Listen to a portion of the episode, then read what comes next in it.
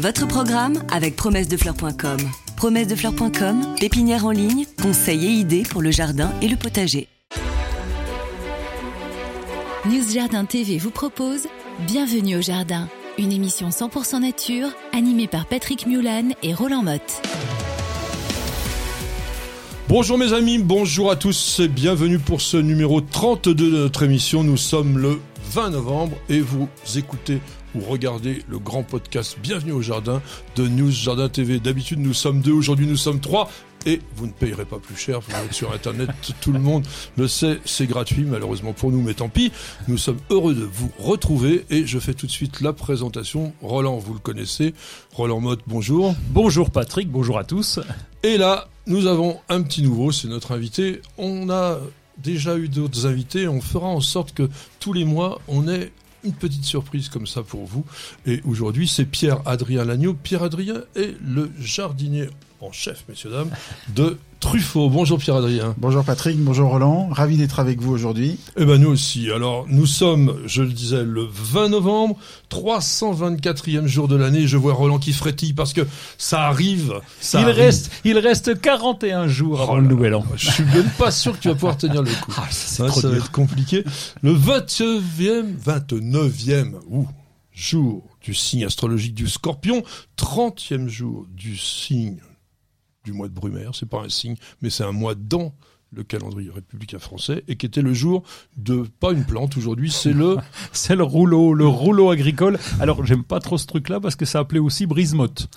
Ouais. Donc ça, c'est... non mais Brise-Motte, il faut pas qu'il soit lisse.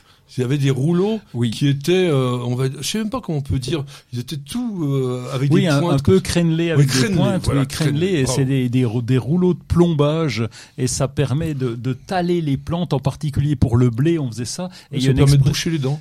Euh, ou, ou peut- peut-être, oui, il faut arriver à rentrer le rouleau dans la bouche. Le plombage.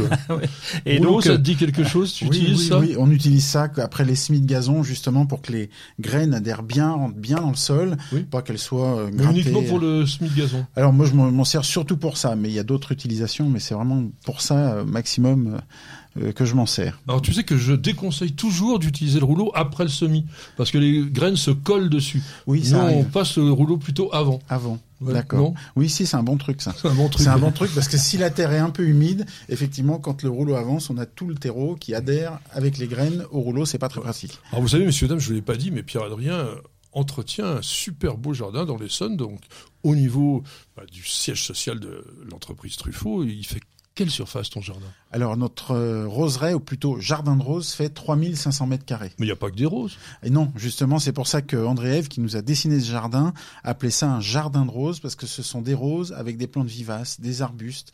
Euh, euh, du potager, il y, a, des il y a un potager des aussi. poules. On a des poules, on a quelques moutons dans la c'est une roseraie avec des poules, quoi. Enfin, Voilà. bon. Voilà.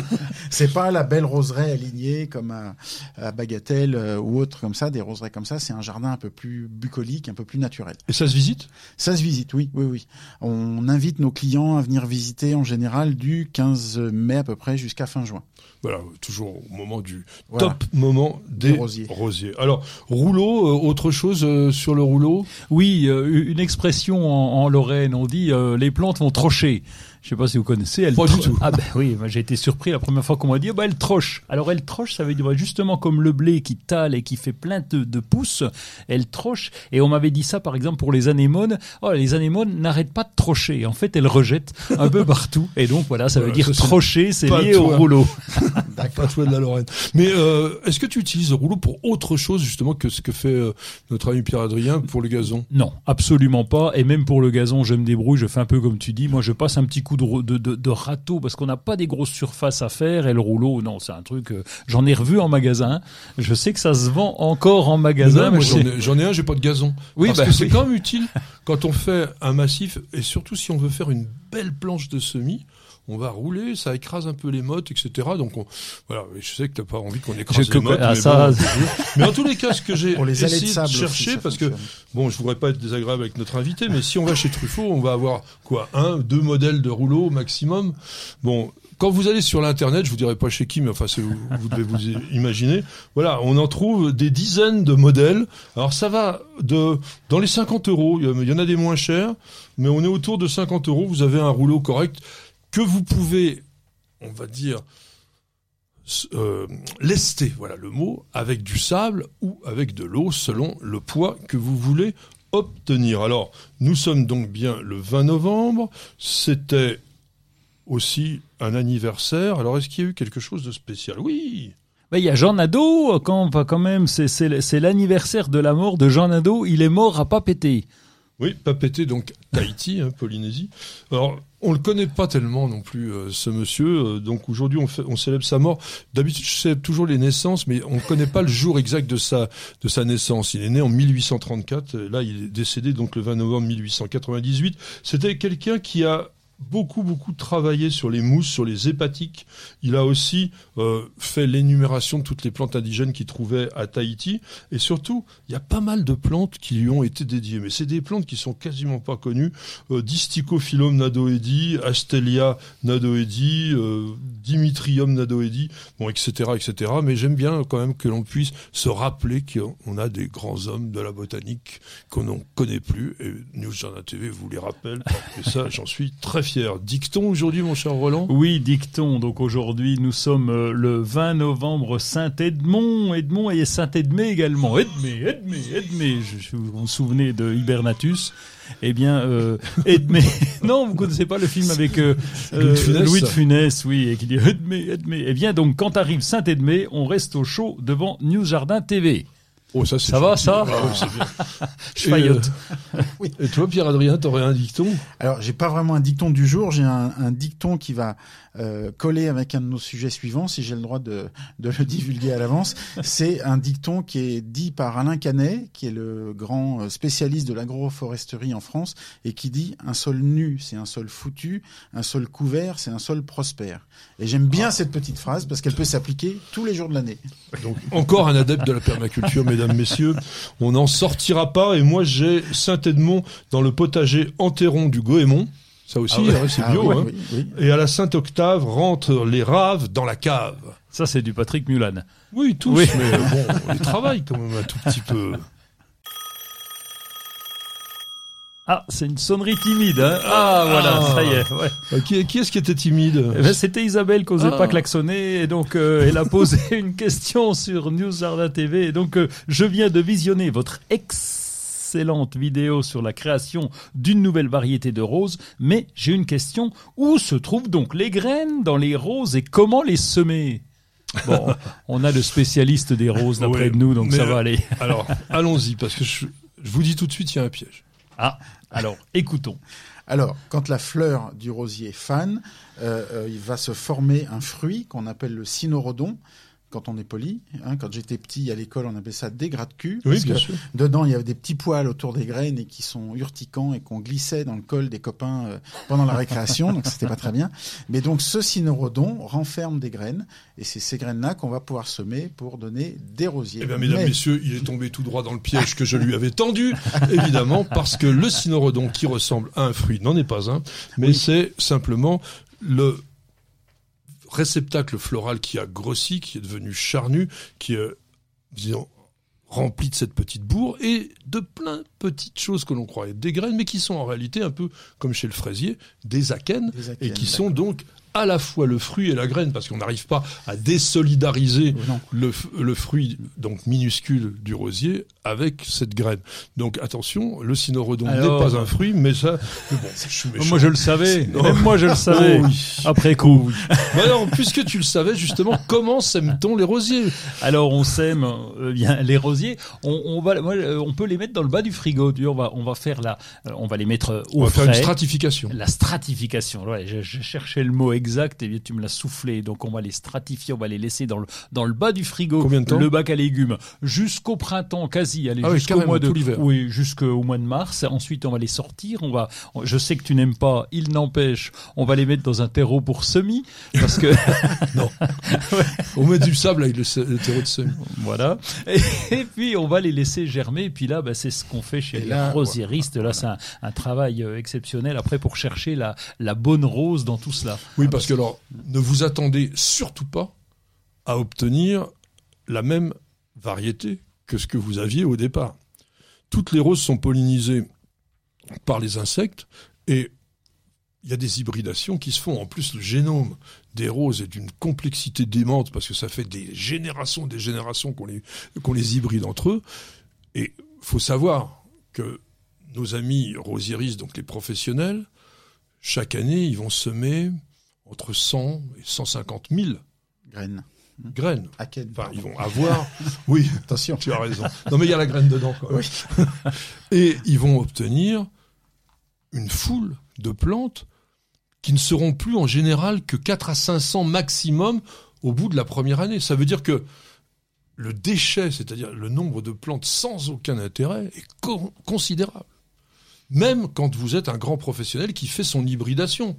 Le film que l'on a présenté sur Nous Jardin TV, c'est Mathias Meillan, la- non autrement célèbre dans Ah le oui. rosier, qui fait l'hybridation. Mais il n'est pas plus, je dirais, entre guillemets, malin que la nature.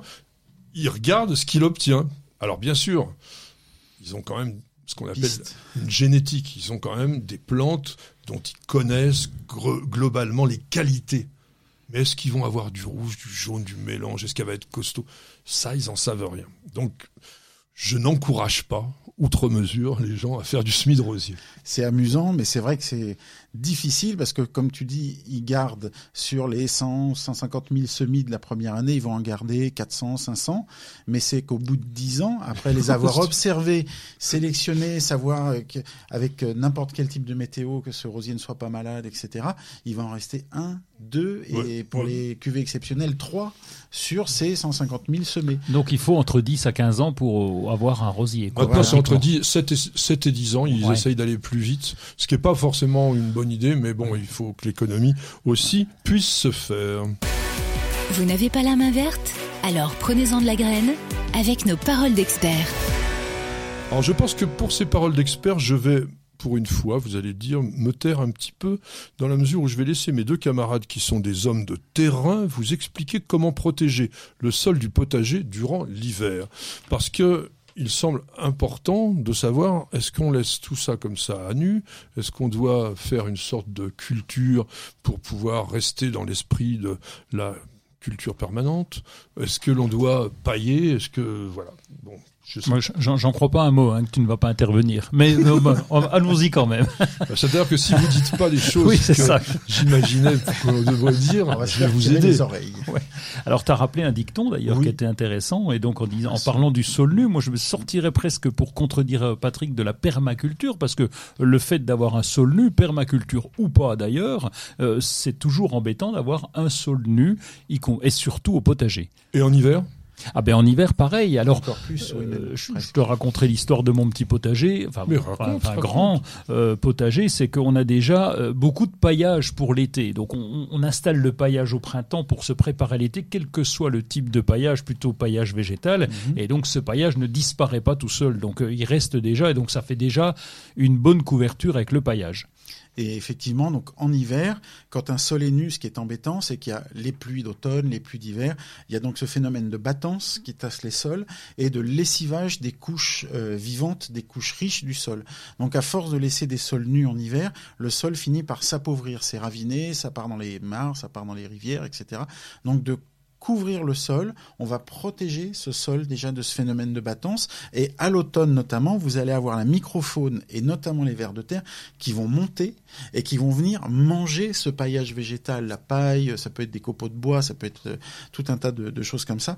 Ils vont venir manger et digérer. Donc le sol va être assoupli, il va être euh, enrichi par les déjections de tous tous ces petits animaux, parce qu'il y a les vers de terre, il y a les colamboles, les pseudoscorpions, euh, les nématodes, il y a beaucoup de choses, plus des bactéries, plus des champignons, et tout ça va venir enrichir cette couche superficielle du sol. Et Mais en pourquoi ça, les agriculteurs le font pas? Parce que on leur a donné euh, comme objectif de nourrir à grande échelle, etc. Et en disant avec les engrais, vous allez pouvoir arriver à produire beaucoup. Et c'est des choses qui sont perdues parce qu'en fait, les permaculteurs, ils ont rien inventé. Ils ont même beaucoup copié ce que faisaient les maraîchers du 19e siècle qui nourrissaient Paris avec des couches chaudes, avec des, des, des, des systèmes comme ça. Et donc, ils ont repris ces vieilles techniques ancestrales qui protégeaient les sols et ils les ont remis un peu au goût du jour avec tout un, tout un Bah, Les couches chaudes ne protégeaient mais- pas tellement le sol parce Non, que nous on les faisait carrément chaudes, mais- sur du béton. Oui, alors, oui. euh, Pas pour les couches chaudes, mais le fait de, de protéger un sol, de le couvrir, de, le- de le nourrir pour que le sol reste vivant, riche, euh, qu'il soit souple. Et tout ça, c'est des, des vieilles techniques. La couche chaude, effectivement, c'était un système euh, pour euh, on bon, entassait on- du fumier voilà, pour on que ça du chauffe. fumier euh, pour voilà. qu'on obtienne de, Alors, la, de la chaleur. On parle, on parle d'agriculture, mais au potager, enfin au potager grand public, c'est un peu différent puisqu'on parle pas des mêmes surfaces. Donc pour le jardinier amateur, c'est plus facile, facile, de couvrir le non, mais sol. ce que je veux dire, c'est que. Enfin, je vais être un emmerdeur fini, je le fais exprès. Tu vois, tu vois qui reprend la parole. mais non, mais, pas- mais non, mais parce que vous ne me satisfaisez pas. Mais Ah, Bien zut. sûr. Zut. pour quelle raison? C'est que.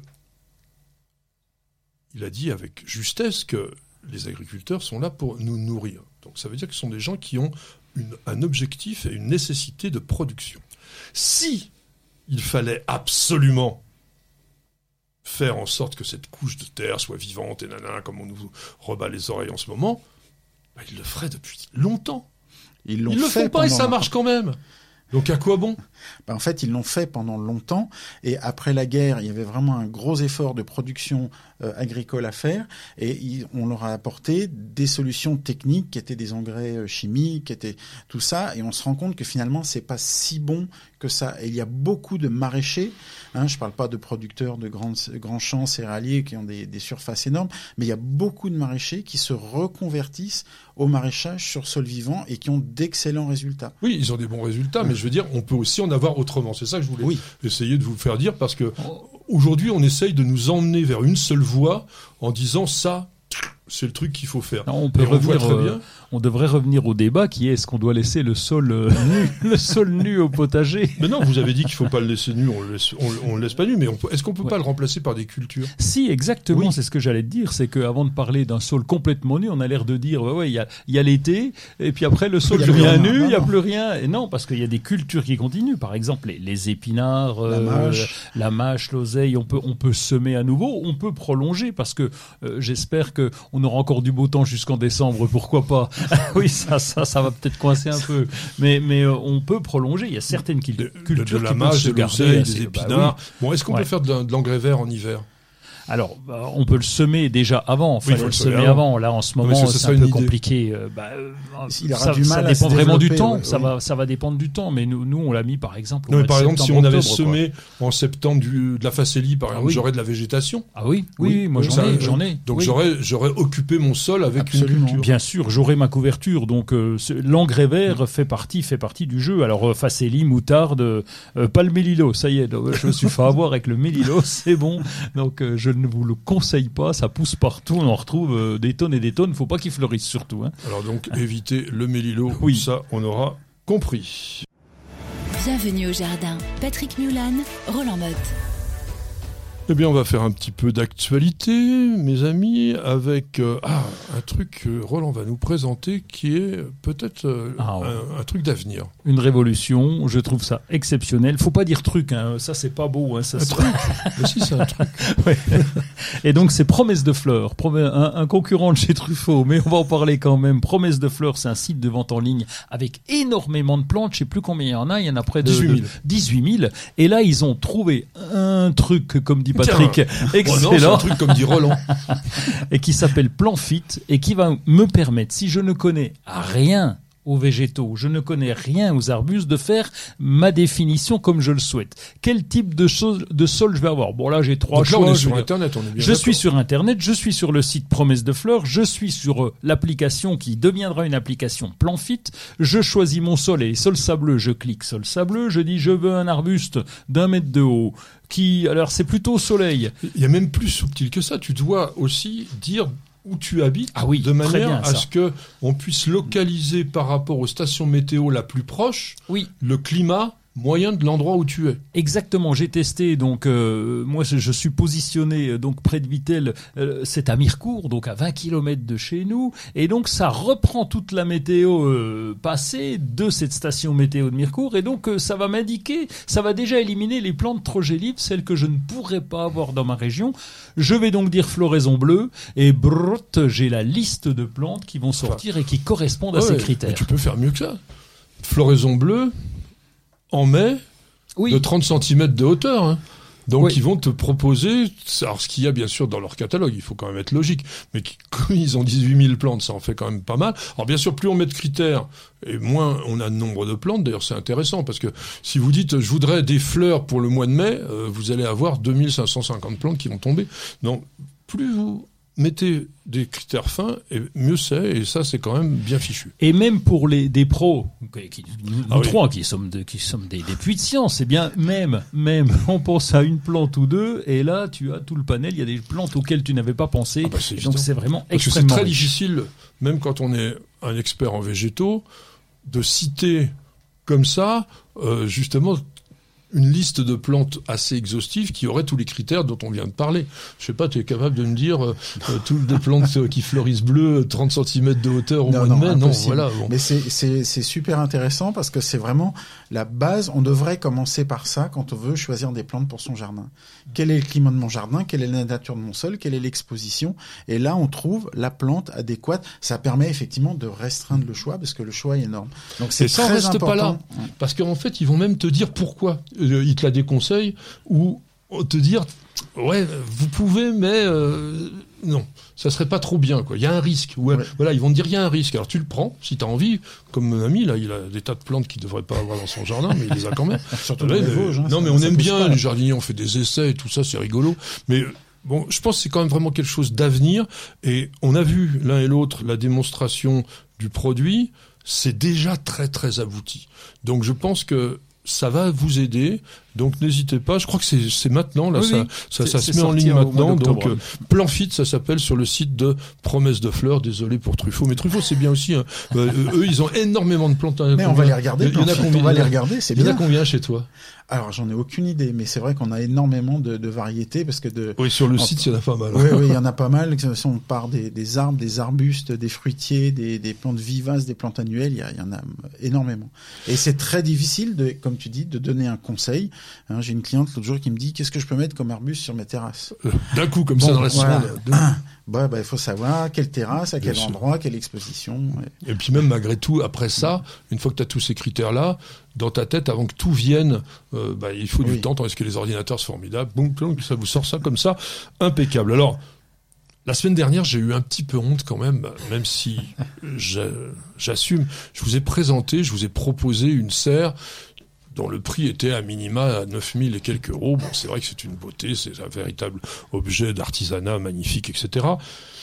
Mais là, nous arrivons dans une période où ça va être utile, même je dirais indispensable. Alors je vous ai trouvé un truc moins cher, très Ah. nettement moins cher. Ça s'appelle la serre démontable Alania de chez Norten. Et c'est une petite serre de 2 mètres de large seulement, qui fait 6 mètres carrés et qui coûte, alors je sais même, 100, 115 euros. Vous voyez, on n'est plus dans le même, dans le même prix.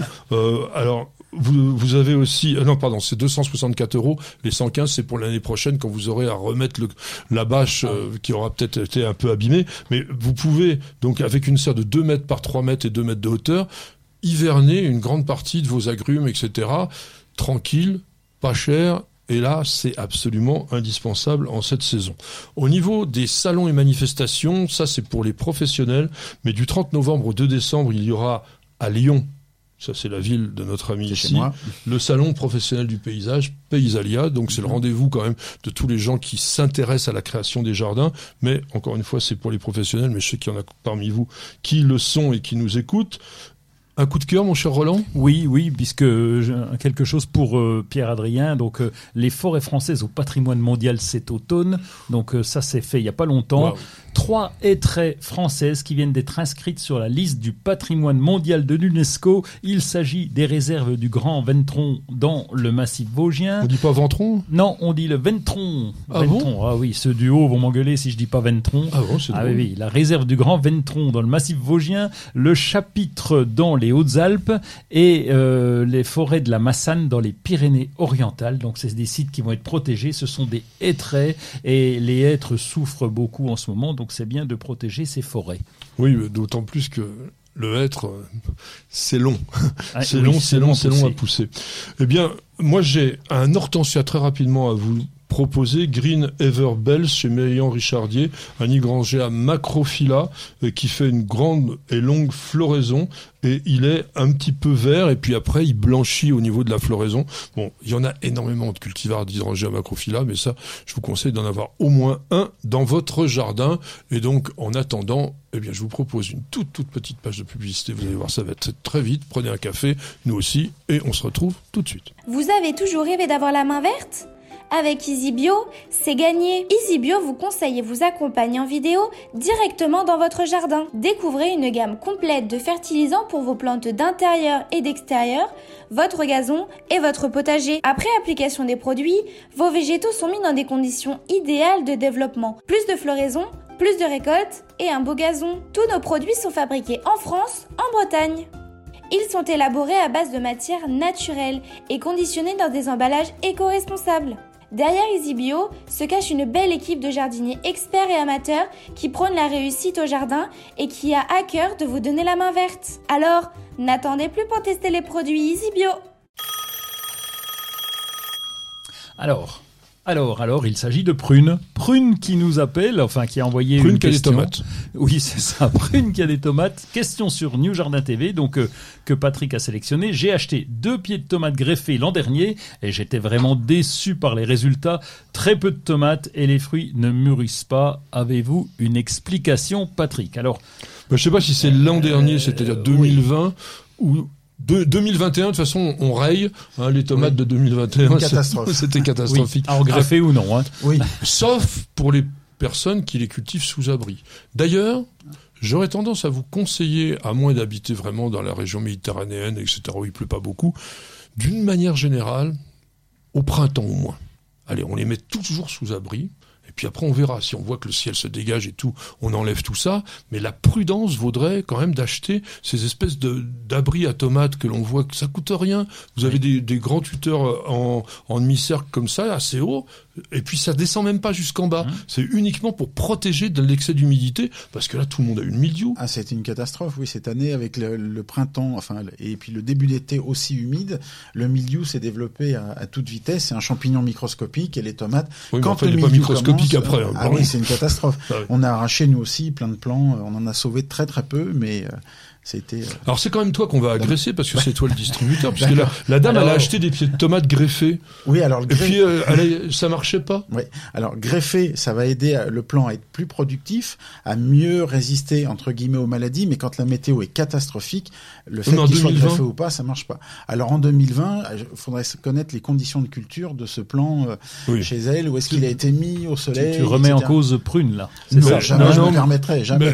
Mais, mais en fait, si je me souviens bien, parce que c'est une fidèle prune, je crois qu'elle habite en Angleterre. Ah, Donc c'est pas le pays de la tomate non plus, hein, quand même. hein. peu- La tomate oui. de Marmande, c'est pas trop par là. hein. Il y a un peu d'humidité là-bas, non Voilà. Donc prune, moi je vous conseillerais tout bêtement, c'est ce que j'ai dit précédemment, faites plutôt dans des régions comme ça des cultures de tomates totalement sous abri. Et là, je pense que vous aurez déjà beaucoup plus de, de succès. Sinon, bon, tu as un peu dit au niveau des greffés. Aujourd'hui, tu le vois dans, dans les magasins Truffaut, euh, c'est quelque chose qui est de plus en plus demandé? Euh, ça commence à prendre, oui, ça commence parce que les gens se rendent compte quand la, la météo est bien que ce sont vraiment des plants bien productifs euh, qui résistent et qui sont. Et puis, puis costaud, là, nous on en a planté cette année, même avec la, la mauvaise année. Alors, on récolte rien, hein, mais les plantes, elles ont poussé, Oui. elles sont énormes, les tiges sont costauds et tout ça, c'est c'est quand même vraiment très très très bien. Vous cherchez la petite bête? Toutes les réponses dans le dossier de Bienvenue au Jardin. Mes chers amis, nous sommes à cinq jours de la Sainte-Catherine et même si Roland s'en défend et nous dit et nous serigne que c'est pour les boutures à bois sec, eh bien, la Sainte-Catherine, c'est quand même le moment où tout bois prend racine et que l'on peut planter allègrement. Donc nous allons parler dans ce dossier des plantations d'automne. Il y a quelques années, il y avait une grande campagne interprofessionnelle qui s'était développée sur le thème plantons à l'automne, planter à l'automne c'est bien mieux, les racines c'est la vie. Je trouve que c'était très bien, mais aujourd'hui malheureusement, et ça j'insiste parce que c'est important qu'on en parle aujourd'hui, tous autant que vous êtes, vous avez tendance à vous intéresser plus au jardin au printemps qu'à cette période majeur que l'on a en ce moment pour les plantations. Est-ce que tu es d'accord avec ça? Tout à fait d'accord avec toi. Effectivement, l'automne, ça devrait être la vraie grande période des plantations. Et on n'a pas très envie, effectivement, cette période d'aller au jardin parce qu'il fait froid, il pleut, faut mettre des bottes, faut mettre un pull, mais c'est là où la plante va commencer à se développer dans le sol parce que sa partie aérienne est endormie, elle se développe, les racines se développent et on a des plantes qui démarrent plus vite et plus fort dès le printemps. Et on gagne plusieurs mois de végétation par rapport à la même plante si on l'avait plantée euh, au printemps, en avril, mai. Alors là, on parle uniquement, j'insiste quand même, des plantes rustiques, bien sûr. Hein, toutes les plantes qui sont un peu limites, plantes méditerranéennes que l'on cultive ailleurs, ou ça, on va attendre le printemps. Il faut que les gelées soient passées. Mais toi, tu fais de la plantation d'automne? Oui, bien sûr. Alors, mais je comprends aussi le, le, jardinier amateur. Il y a un décalage d'espérance. on peut bien de l'expliquer. C'est-à-dire que c'est pas sexy quand il pleut, avoir les bottes, on est la bouillasse partout. On a le même cas pour les bulbes à floraison euh, printanière. Il faut les planter quand, quand le temps est tout pourri et pour espérer avoir euh, des jonquilles ou des tulipes au printemps. Et donc, on a tendance à y penser qu'au printemps. Et, oh, quand, et quand le printemps est tout pourri, elle huit jours et parfois c'est un peu désagréable. c'est forcément, mais je pense qu'il y a un petit peu de ça. Il y a des années géniales pour les bulbes à fleurs, mais c'est toujours un peu la roulette parce que si on a planté, alors les tulipes encore ça tient le coup, mais il y a, y a des, il y a des, des petits bulbes, par exemple, des, des cils, des choses comme ça. Ça peut être ratatiné en quatre jours. Tiens, les crocus, il n'y a pas pire, quoi. Le crocus, le crocus, alors, il faut en planter plein, parce qu'après ils vont se naturaliser puis vous les oubliez.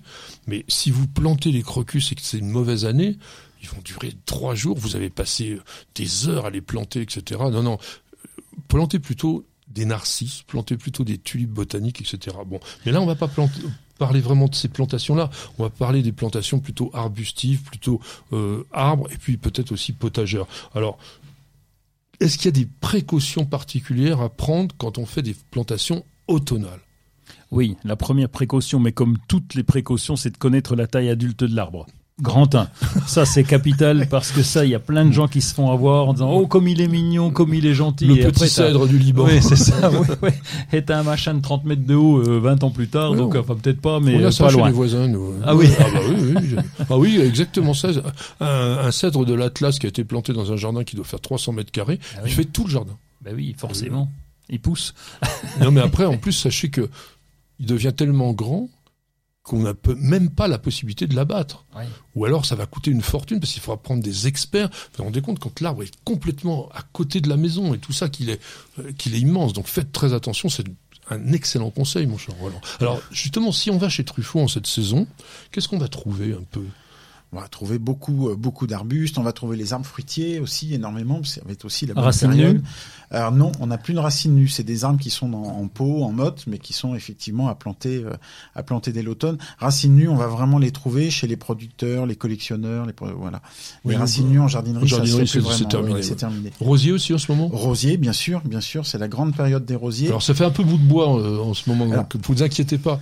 Il faut faire confiance au chromo. Voilà, exactement. c'est jamais très joli le rosier, mais pareil, si vous les commandez chez des spécialistes, vous allez recevoir dans un paquet un rosier avec ses petites branches, les racines à l'air, euh, mais c'est bien emballé pour pas que ça sèche. Mais c'est le bon moment parce que la plante va s'installer et c'est et c'est au printemps que vous allez voir le récolter les, résultats de ce que vous avez fait. Mais ça, Alors justement, je suis pas allé chez Truffaut, j'ai commandé des plantes, je reçois mes petites plantes comme tu viens de le dire avec leurs petites racines à l'air. Qu'est-ce que je fais? Alors, ça dépend de la météo. Si le temps est correct, qui gèle pas, eh ben on attaque les plantations le plus rapidement possible. Si on est gêné parce qu'il gèle ou vraiment il tombe des, cordes, eh ben à ce moment-là, on va les garder au frais, à la cave, par exemple, dans le noir, bien emballés dans leur paquet pendant quelques jours, une semaine, ça dépend. Ça ou en jauge.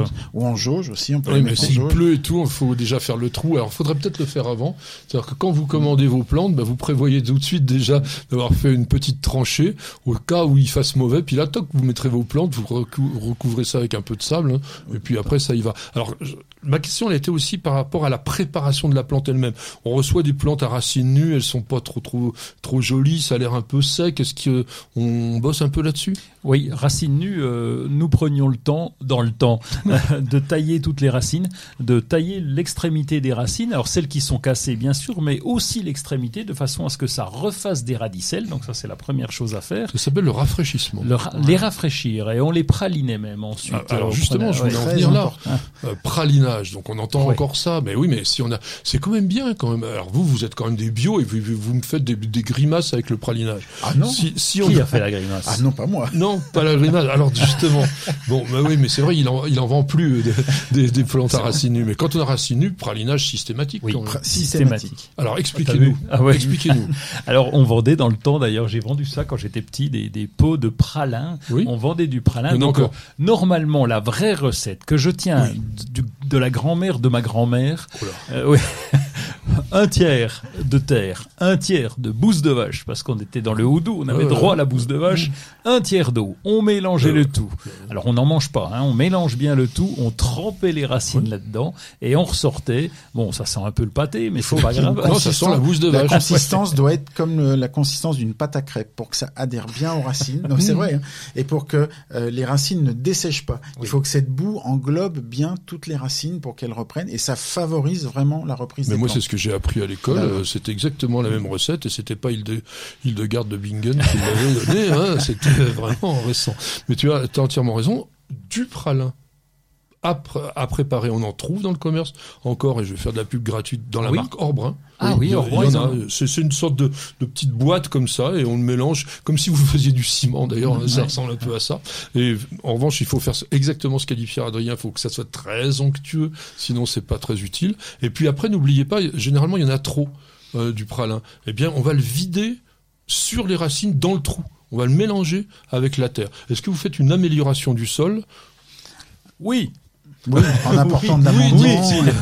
Oui, alors ça dépend si tu as un sol extrêmement sableux où les racines vont reprendre toutes seules, ça va, on n'est pas obligé de mettre quelque chose parce que le but du jeu, c'est que les racines reprennent. Mais quand on a un sol plutôt lourd, argileux, là, on est obligé d'abord de faire un gros trou, cinq fois le volume du pot, au moins. Oui, je sais, c'est beaucoup. Alors après, si c'est un gros olivier, euh, c'est embêtant, mais oui. là, faut inviter les voisins. Non, mais la allez, pelleteuse. pour une petite plante en général, cinq fois le volume du pot. On va rajouter, on va mélanger la terre de plantation, la terre de notre jardin avec, par exemple, un terreau plantation ou après on peut mettre un autre amendement, bon mais compost, on peut, on peut mettre ça, un ouais. fumier décomposé, un Oui, compost, euh, votre exactement. propre compost. Bon, pas trop quand même, on va dire sur une plante. Si vous faites un trou qui fait 50 cm de diamètre, vous mettez l'équivalent d'un seau. Hein, on met pas euh, trois, trois On en- sacs de terreau. hein. On en Non. garde, ensuite on mélange, on va replacer la plante au niveau, on l'enterre pas très profond, ça c'est extrêmement important. Les premières racines doivent être au, au- à fleur de terre. Alors dernière chose, c'est pour la plante de terre de bruyère. Sachez une chose, c'est qu'il faut beaucoup de terre de bruyère pour que ça réussisse si vous êtes dans sol calcaire. Que le mieux, c'est de faire plutôt des massifs surélevés parce que ça évitera d'avoir à creuser, de mettre euh, du bidime partout, etc. Mais globalement, un beau gros rhododendron, il lui faudrait un mètre cube de terre de bruyère à rechanger à peu près tous les 10 ans. Donc pensez-y avant de faire ce type d'achat. GNA 80, 71, pardon, pas 91. GNA 71, ce n'est pas son âge, c'est son département. 80, c'est sa mère. Peut-être, oui. Alors, les cétoines dorées dévorent mes lavandes et mes romarins. Je découvre des centaines et des centaines de ces horribles envahisseurs. Que faire? Ah, Moi, je suis très étonné quand même parce que c'est toi doré sur les, lavandes et les romarins. Je sais pas, vous- c'est Je- beaucoup sur les rosiers. Les Oui. rosiers, oui, le pivoine. Rosier, je te Oui, confirme. voilà, les grosses aussi. fleurs en fait, parce que ça vient généralement manger les étamines au cœur des grosses fleurs, mais manger les étamines de romarin. Soit jamais- ce sont des toutes vu, petites hein. cétoines qui ont pas beaucoup d'appétit. Je me demande s'il y a vraiment une bonne identification. Bon, en tous oui. les cas, bon, On peut peut-être définir ce qu'est la cétoine quand même. Hein. C'est- elle fait pratiquement un centimètre, un peu plus d'un centimètre Ah bah oui. de longueur. Bah oui. Elle est verte métallique. Elle fait un bruit d'hélicoptère quand elle se rapproche. Donc c'est peut-être pas les mêmes. Tu as raison. C'est un scarabée, c'est Oui. très beau, ça brille, ce verre métallique a des reflets, c'est absolument splendide. Euh, mais j'en ai jamais eu des quantités très importantes, contrairement à l'autre cétoine, la grise, qui porte l'horrible nom de drap mortuaire et Oui. qui elle a tendance à envahir euh, un peu plus les jardins. et dont les larves qui sont moches, on dirait des, des, des larves de hanneton, Ouais. euh, sont généralement dans le compost. Oui. Et beaucoup de gens craignent en disant oh j'ai des hannetons plein le compost. Bah non, c'est des cétoines. Alors celles-là, elles font pas tellement de dégâts quand même. Normalement, les larves de cétoine, elles mangent la matière végétale. Oui, non, je parle morte. des adultes. Les, les adultes, les- sur les dorés, moi, j'ai jamais eu trop de dégâts effectivement. Bah, sur les roses, si ça peut vraiment faire des dégâts, mais alors, comme l'a dit Roland, c'est pas le minuscule insecte qu'il faut ramasser à la pince à épiler. C'est un insecte que vous pouvez prendre à la main Oui. et puis ré- récupérer. Donc s'il y en a beaucoup, bah, vous les récoltez et, Et puis après vous les envoyez chez le voisin. Enfin, faites comme vous voulez. Mais, euh, non, mais globalement, Oui. voilà, c'est pas une- un animal qui est extrêmement dangereux. Alors justement, on va éviter tous les dangers en écoutant une petite page de publicité et en sirotant notre café. On revient tout de suite, ça, je vous le promets. Parce qu'on devrait tous commencer la journée par un bol d'oxygène. Parce qu'il y a des réveils qu'on échangerait contre aucune grasse mat. Parce que mettre du beau partout, ça fait du bien tout le temps. Parce qu'une bonne promenade, ça fait battre deux cœurs. Parce que ça fait grandir de faire pousser quelque chose. Parce que le circuit le plus court, c'est entre votre jardin et votre cuisine. Parce qu'il y a des rencontres qu'on n'oubliera jamais. Parce qu'un monde meilleur, ça commence d'abord chez soi. Et parce qu'on n'a jamais eu autant besoin de se reconnecter à la nature et à la vie. Truffaut, mettons plus de vie dans nos vies.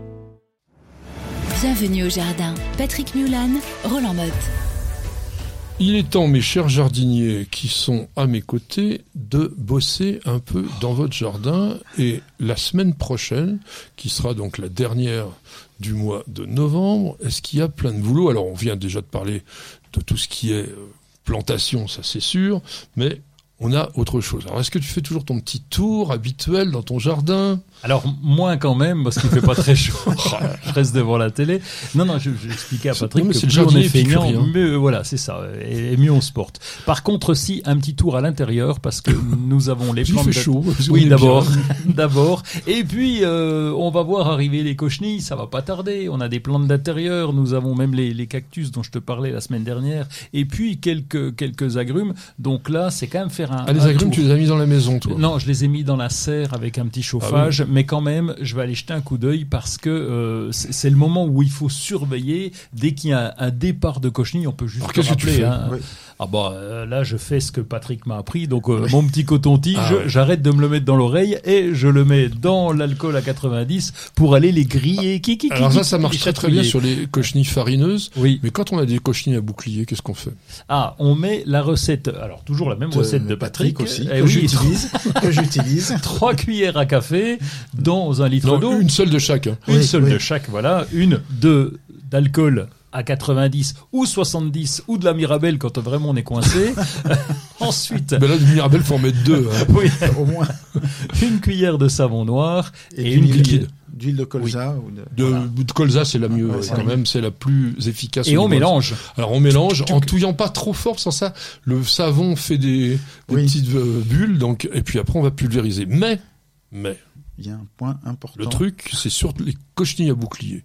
Il faut faire deux pulvérisations à une demi-heure d'intervalle. Ça, c'est comme l'histoire du rasoir là. Hein La deuxième de lame lame. et la Ouais, première ouais. lame, oui. Non, mais parce que la- le bouclier, qui est une véritable protection pour la cochenille qui se trouve à l'intérieur, enfin dessous, il faut que le premier traitement puisse avoir légèrement fait bouger la cochenille. Elle, a trouvé qu'il y avait un truc qui allait pas trop et elle va bouger un peu. Et en bougeant, elle va se soulever, ce qui va permettre au produit du deuxième traitement de se glisser sous cette carapace. Et à ce moment-là, de venir étouffer la cochenille. Parce que notre produit, c'est pas un truc miracle. C'est simplement, ça fonctionne de la façon suivante. L'huile va justement permettre, ça fait comme ce qu'on appelait un surfactant. C'est-à-dire que ça va aider la progression ou la répartition du produit, du traitement. Le savon noir, lui, va englober l'insecte qui, comme tous les insectes, respire par la peau. Ça n'a pas de poumon, donc c'est pas étanche un insecte en fait. L'air le traverse. Quand le savon vient dessus, eh bien, il devient complètement imperméable et lui, il s'étouffe.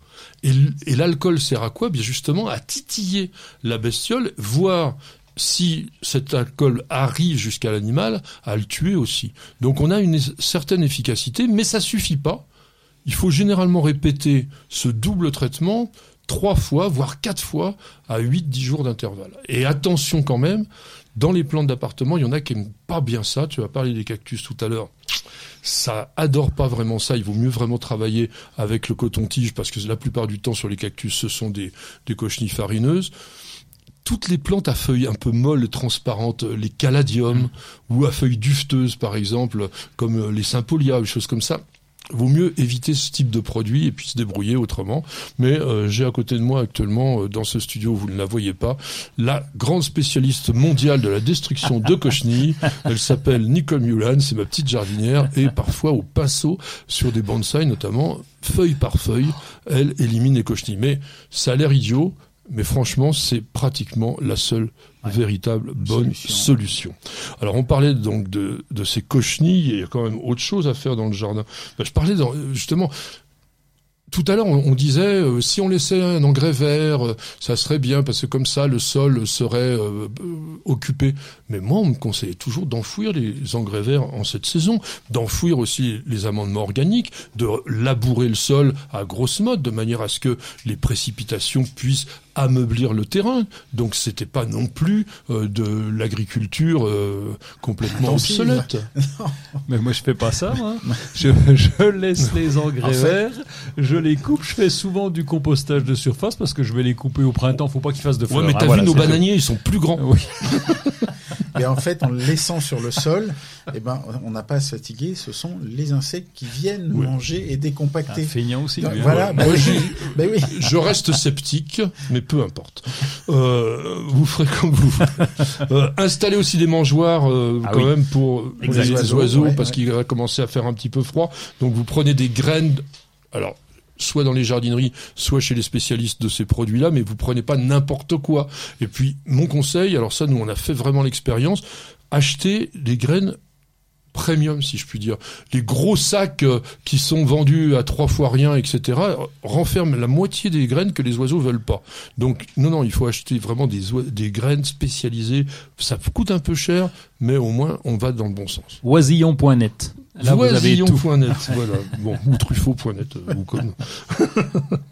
Brise-vent aussi sur les balcons, ça vous aura quand même le coup. Au Aubanez aussi les grands arbres, les conifères si vous avez planté récemment. Et puis pourquoi pas, bah, s'il fait un temps vraiment très très moche, et eh ben vous, vous avez des bouquins à lire, vous avez aussi des belles vidéos à regarder, que ce soit sur le site du Jardin TV ou sur le site Truffaut, hein, il y en a plein. Hein. et, vous y verrez notre ami euh, Pierre Adrien, qui est euh, non seulement le jardinier de chez Truffaut, mais c'est aussi la grande star de chez Truffaut, le monsieur qui s'exprime à la télé de chez Truffaut.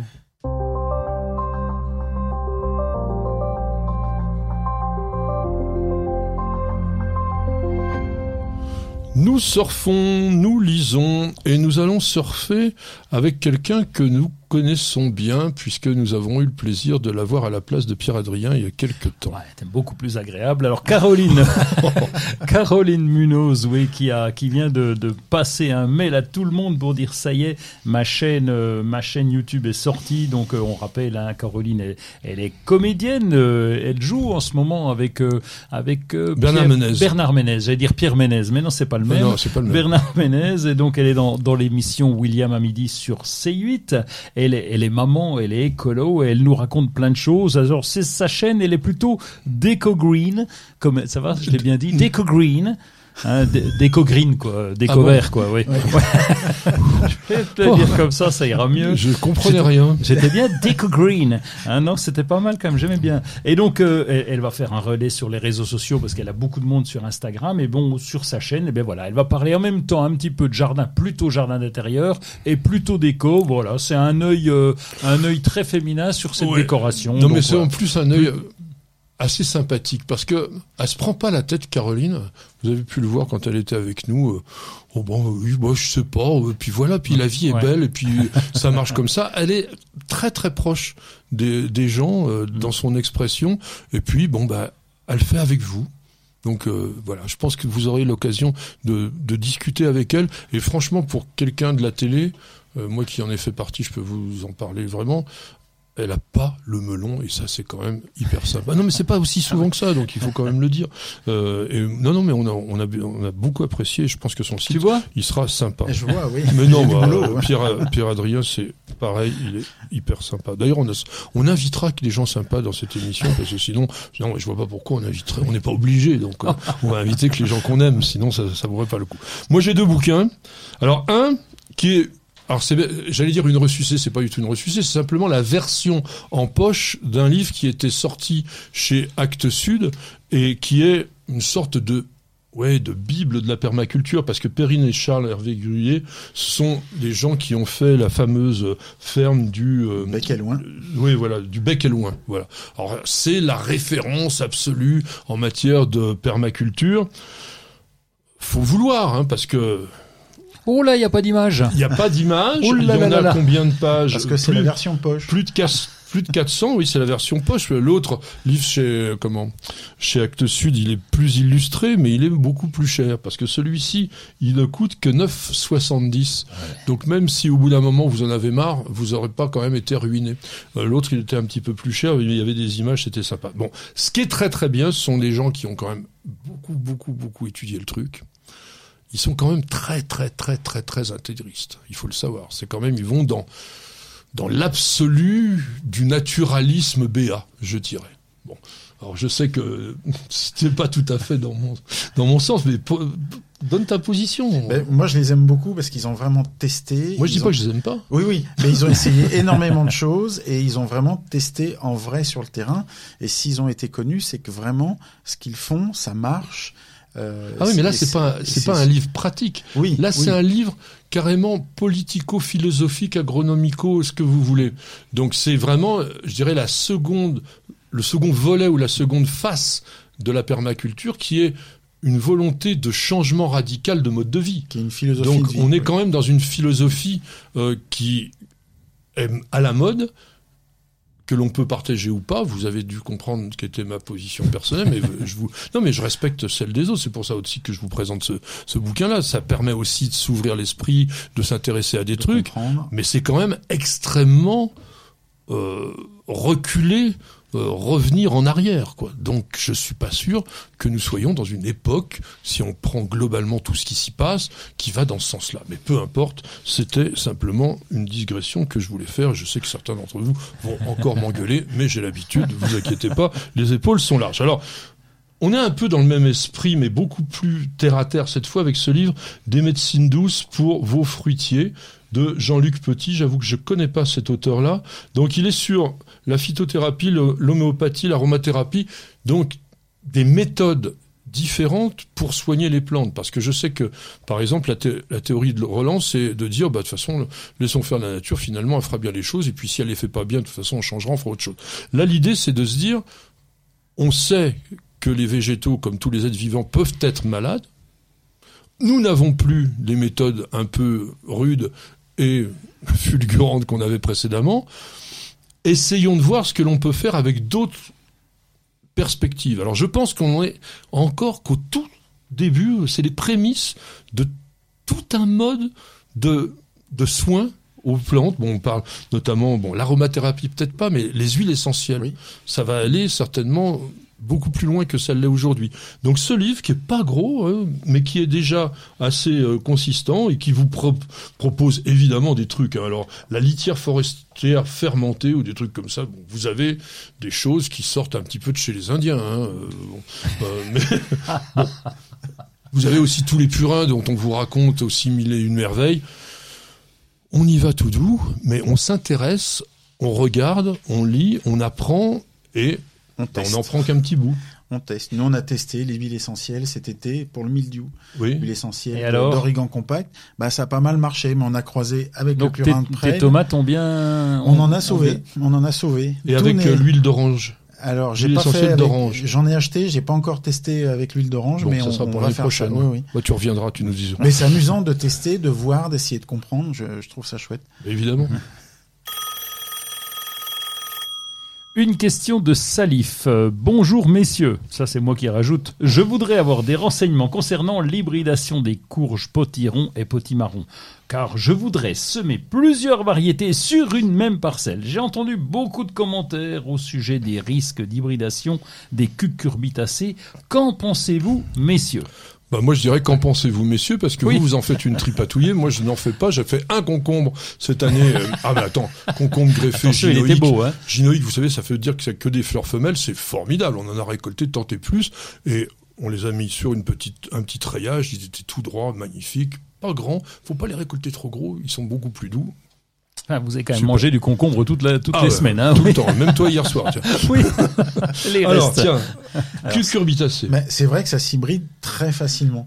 Il est même connu et on recommande de ne pas planter par exemple des coloquintes qui sont des Ah oui. cucurbitacées décoratives qui peuvent être nocives pour le pour la digestion à côté de courges comestibles parce que ça peut s'hybrider et il faut surtout pas récolter les graines et les ressemer Les parce ressemer. que sinon on a des soucis après. Oui, mais euh, tu dis faut pas planter juste à côté les colocanes. Si t'as un voisin qui les fait, les abeilles elles font Ah, 3-4 ben oui. kilomètres. Eh oui, Donc eh oui, euh, eh oui. ton hybridation, il faut contrôler tout le aussi. voisinage. Donc il vaut mieux racheter des graines dans le commerce. Absolument. Parce que malheureusement chez Truffaut peut-être. Non, Aussi aussi. non mais On est. enfin, nous c'est systématiquement, nous rachetons systématiquement les graines de, de, de cucurbitacées pour éviter justement ce problème.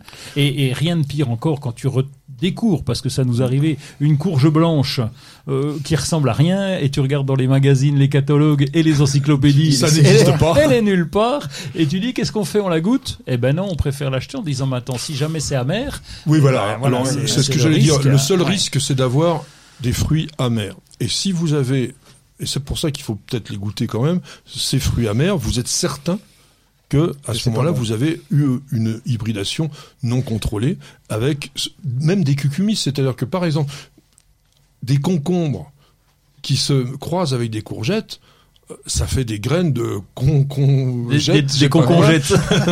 qui sont euh, incomestibles. Donc voilà, il y a, il y a des, des choses comme ça. Ou imaginons par exemple des melons euh, croisés avec des potirons, euh, ça va pas être non plus vraiment au top. Donc voilà, Euh, je suis, moi de toute façon, je suis totalement contre le fait de récupérer ses propres graines pour une raison de base, c'est que à la fois vous on va dire, vous dégradez petit à petit le génome avec les différentes euh, saisons, avec les différentes années, et puis vous risquez des maladies à virus. Donc si aujourd'hui il y a des producteurs, s'il y a des sélectionneurs, s'il y a aussi des services de surveillance pour qu'on vous garantisse les variétés, c'est pas pour rien, et je pense que c'est très important. Patrick, Roland, racontez-moi une histoire de plante, de jardin ou de jardinier. Alors comme nous rentrons dans ce que l'on appelle la mauvaise saison ou la saison des froidures, on va essayer de comprendre et d'expliquer comment les plantes sont-elles capables de résister au froid, quels sont les artifices ou quels sont les phénomènes qu'elles sont capables de développer pour pouvoir faire face à la mauvaise saison. Alors, bien sûr, le froid, lui, joue d'abord sur la rusticité. La rusticité, ça veut dire l'adaptation d'un être vivant, bon là, dans, en l'occurrence des plantes, à un lieu donné qui a une écologie particulière avec des températures plus ou moins élevées, des temps. Parce que ça, ça suffit pas, ça. Je voudrais bien insister là-dessus. La notion de froid, elle est liée notamment à ce qui est marqué sur le thermomètre, mais aussi à la durée pendant laquelle les températures faibles vont s'étendre. Parce que sinon, vous pouvez avoir une plante, on vous dit moins 10. Ok, moins 10 pendant une heure le petit matin euh, sur la côte d'Azur, parce que tout d'un coup, il y a eu froid. Mais dans la journée, il y avait plus 10. Et alors que vous allez avoir la même plante moins 3 pendant 15 jours et elle est morte. Donc attention quand même à ça.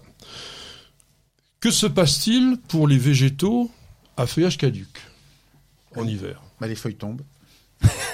Tout simplement. Mais oui, mon cher ami. Oui. Non seulement les feuilles tombent, mais qu'est-ce qu'elles ont fait, ces feuilles, avant de tomber? Ah, ça, je l'ai appris avec Patrick euh, l'autre fois. Il nous a bien expliqué quand les Ah, feuilles tombent, ça cric. pas là. Ah ben oui, ben t'avais Ça qu'à écouter aussi. Ça ferme la porte, cric-crac dans ma baraque, et il y a le petit canal euh, qui, tient la ça, feuille. non, alors il ça, est ça- fermé. Ça, c'est plutôt par rapport aux agressions des ennemis éventuels, etc. Mais quand la feuille change de couleur, lorsque arrive l'automne, il y a la migration Ah oui.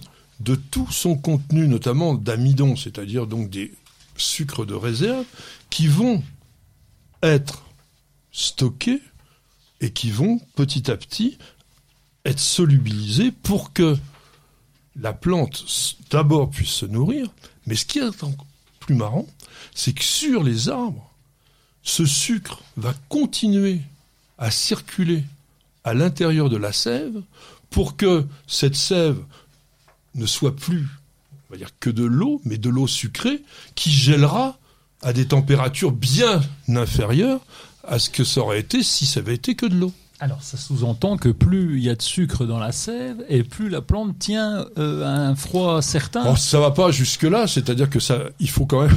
S'il y avait du sucre dans la sève, Oui. ça serait du miel, et à un moment donné, tous les canaux seraient bouchés. Donc il faut quand même que ça soit de l'eau sucrée, si on veut, donc quand même qu'il y ait une certaine fluidité. Et donc ça ne suffit pas. Mais par exemple, on a des végétaux, comme les arbres, qui ont des écorces, plus ou moins épaisses aussi, qui vont jouer un rôle. Bon. Il y a la dormance. C'est quoi la dormance? Ah bah la dormance, ça c'est facile, je connais bien. Ça, faut dormir quoi. Hein Oui. c'est quand ça dort. Alors, sur les plantes caduques essentiellement. Oui. Sur les plantes caduques, il n'y a plus de métabolisme apparent. Ça ne veut pas dire pour autant que la plante ne survit pas. Elle travaille au niveau de ses racines, elle est comme en hibernation, comme un ralentie. ours polaire euh, dans, dans sa grotte. Bon. Et elle vit au ralenti. Et ça lui permet de mieux résister à l'hiver. Au contraire, par exemple, de ces, des agrumes que l'on voit en permanence en activité. Hein, c'est le truc le plus casse-pied des agrumes. On l'a déjà dit. Ils sont toujours en végétation, ce qui veut dire qu'au moindre petit froid, ping, il y a obligatoirement des résultats. Bon. Alors, comment une plante va geler? Pourquoi et comment ça va se passer? Alors, euh, je pense que c'est un lien avec l'eau quand même. Hein. Ah bah, Euh, là, c'est on est en lien direct. Mais par contre, moi, j'ai un- une interrogation. Là, tu, tu dis que plus les plantes sont euh, caduques et, et plus elles sont résistantes. Mais alors, les, les plantes persistantes comme les sapins, ils sont capables de tenir en montagne, en haute Oui, montagne? mais parce qu'ils sont extrêmement costauds, ils ont des écorces épaisses, ils ont des feuilles très, Très épaisses, Ah et voilà. Mais en plus, ils sont pas soumis à une véritable. Ils n'ont pas un métabolisme comme le citronnier dont on parlait. Oui. Ils sont malgré tout en dormance, euh, légère. Mais alors, c'est ça qui est dommage par rapport aux caducs. C'est-à-dire, autant les caducs vont être vraiment endormis complètement, autant les persistants ont encore euh, une sorte de petite lueur, euh, un, un Petite petit peu plus quand même. hein. Et puis effectivement, les plantes complètement tropicales sont des végétaux qui sont tout le temps, tout le temps en, en action. Alors, pour revenir à l'idée de la notion de gel, quand on dit une plante a gelé, tiens d'ailleurs, ça, ça a quel aspect une plante qui a gelé On voit le feuillage qui change de couleur, les feuilles sont molles, pendouilles, euh, euh, comme si ça avait éclaté de l'intérieur. quoi. Peu. c'est pas comme si ça avait éclaté de l'intérieur, c'est parce que justement ça a éclaté de l'intérieur. Et pourquoi? Ben Parce que c'est quoi une cellule? Une cellule, c'est jamais que de l'eau, avec une membrane autour, et puis bon, des petits métabolites à l'intérieur. La membrane, elle a la chance d'être assez souple, mais elle a quand même des limites de résistance. Si l'ensemble de la cellule est prise en glace, ben vous savez l'histoire du glaçon, hein, Oui. Bon, ça va Ça prendre un volume plus important. Au bout d'un moment, la pression qu'il y a le long des parois, ça fait éclater les cellules. Et quand ça fait éclater les cellules, eh bien toute la turgescence de la plante se perd et bien Pierre-Adrien l'a expliqué, la plante devient complètement ramollo comme ça. Donc les, les champs alors le pire c'est l'alternance de gel et de dégel. Ah oui. Parce que c'est pareil. Je gonfle, je redeviens, euh, je me rétracte, je gonfle, je me rétracte, et au bout d'un moment, j'en ai tellement ras-le-bol que paf, ça pète. Parce que la membrane a été soumise à des pressions euh, permanentes. Donc, une plante dite frileuse, légèrement gélive, on a plus intérêt à l'exposer au froid et que ça dégèle très lentement, plutôt que de se dire je vais me la mettre en plein soleil, en, plein sud par exemple, et puis un matin il gèle, l'après-midi il gèle pas, l'autre matin, et alors là, bing, la plante, elle va pas résister. Les cristaux de glace qui se sont formés aussi dans les cellules ne font pas que éclater les membranes, ça agresse également tous les organites qu'il y a à l'intérieur, et donc le métabolisme de la plante en prend un sacré coup. Alors, maintenant, on va dire comment certaines plantes arrivent-elles à mieux résister au froid Eh bien, elles vont adopter des, des tissus qui vont être différents, des tissus qui vont être plus épais. Elles peuvent avoir aussi une pilosité. Par exemple, certains cactus, ça c'est aussi paradoxal, mais il faut savoir que dans les déserts, il fait 40 degrés Oui. dans la journée et il fait zéro la nuit Oui.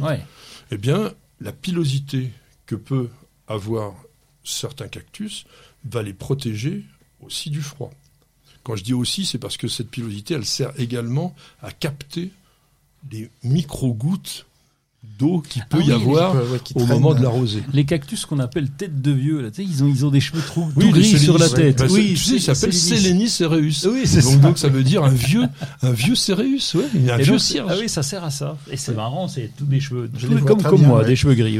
Alors, est-ce qu'il y a, d'après vous, quelque chose qui est positif sur la protection des plantes de façon naturelle en hiver Ah bah, la La neige. oui. La neige, je, je, je, je regardais une anecdote justement, c'est ces plantes alpines qui sont extrêmement sensibles au froid. Elles ont intérêt à être couvertes de neige, sinon euh, elles gèlent. Voilà. Tu te dis, tiens, pour une plante alpine, quand même, euh, c'est mal foutu. Et comment on explique ça? Parce que la neige fait un manteau isolant et il fait sous la neige, il fait à peu près zéro. Alors qu'au-dessus, Voilà. il peut faire beaucoup, beaucoup Exactement. La, la neige, qui en fait est un ensemble de cristaux de glace, mais pas collés les uns contre les autres, est rempli d'air. Et en fait, l'air, c'est encore le meilleur des isolants. Et donc, sous la neige, on va avoir une température qui est oui, de l'ordre de 0 à moins 1 degré, alors qu'il peut faire moins 15 ou moins 10 à l'extérieur. Par contre, quand tu as des cyprès de Florence euh, qui sont sous une neige humide, alors là, bah, oui. attends, ça se barre. euh, Non, mais les cyprès de Florence ne sont pas faits pour être sous une neige humide. Ils habitent à Euh, Florence, ça- qui est un endroit où il ne gèle pas souvent, où la neige est rarissime. Si, si, Il y en a Et- dans le coin des Et cyprès quand il y a de la neige, c'est rarement non plus dans des périodes de grande humidité. Donc Ouais. voilà. Non, ça c'est aussi la chose importante à savoir, c'est d'adapter les végétaux que vous cultivez à la fois à votre région si vous le pouvez, ou à des méthodes de culture qui vont permettre justement de les conserver. Eh bien, c'est sur ces mots que se terminera notre émission. J'espère que vous avez passé un très bon moment avec nous. On a été ravis de vous accueillir sur News Jardin TV, comme chaque semaine. Et puis aussi avoir à côté de nous Pierre-Adrien. Vous avez vu comme il est à la fois piquant, perçant, extrêmement... Non, non, mais très compétent. Et d'ailleurs, vous pouvez le rencontrer souvent dans les fêtes des plantes, vous pouvez le rencontrer dans les salons, vous pouvez aussi aller visiter son jardin, il vous l'a dit tout à l'heure. Donc merci beaucoup Pierre-Adrien. Merci Patrick, merci Roland.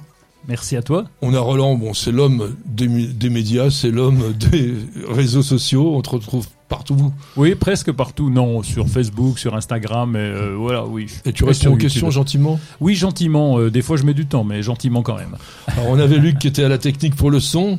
On avait aussi Miguel qui était derrière ses caméras et qui pique un tout petit peu du nez, oui c'est vrai. Et il est tôt. Les jardinières, je vous embrasse. Ma petite jardinière qui est là aussi avec les caméras, je l'embrasse tout particulièrement. Et puis, alors, je n'oublierai pas notre petite perle. Vous ne l'avez pas entendu. C'est évidemment une perle de chien formidablement calme, gentille et agréable. Je sais que vous êtes de plus en plus nombreux à l'aimer. Nous, on vous aime aussi beaucoup. On vous dit rendez-vous à la semaine prochaine et bienvenue, au jardin.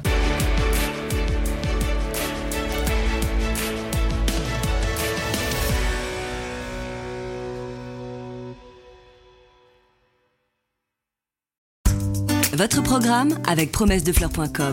Promessedefleurs.com, pépinière en ligne, conseils et idées pour le jardin et le potager.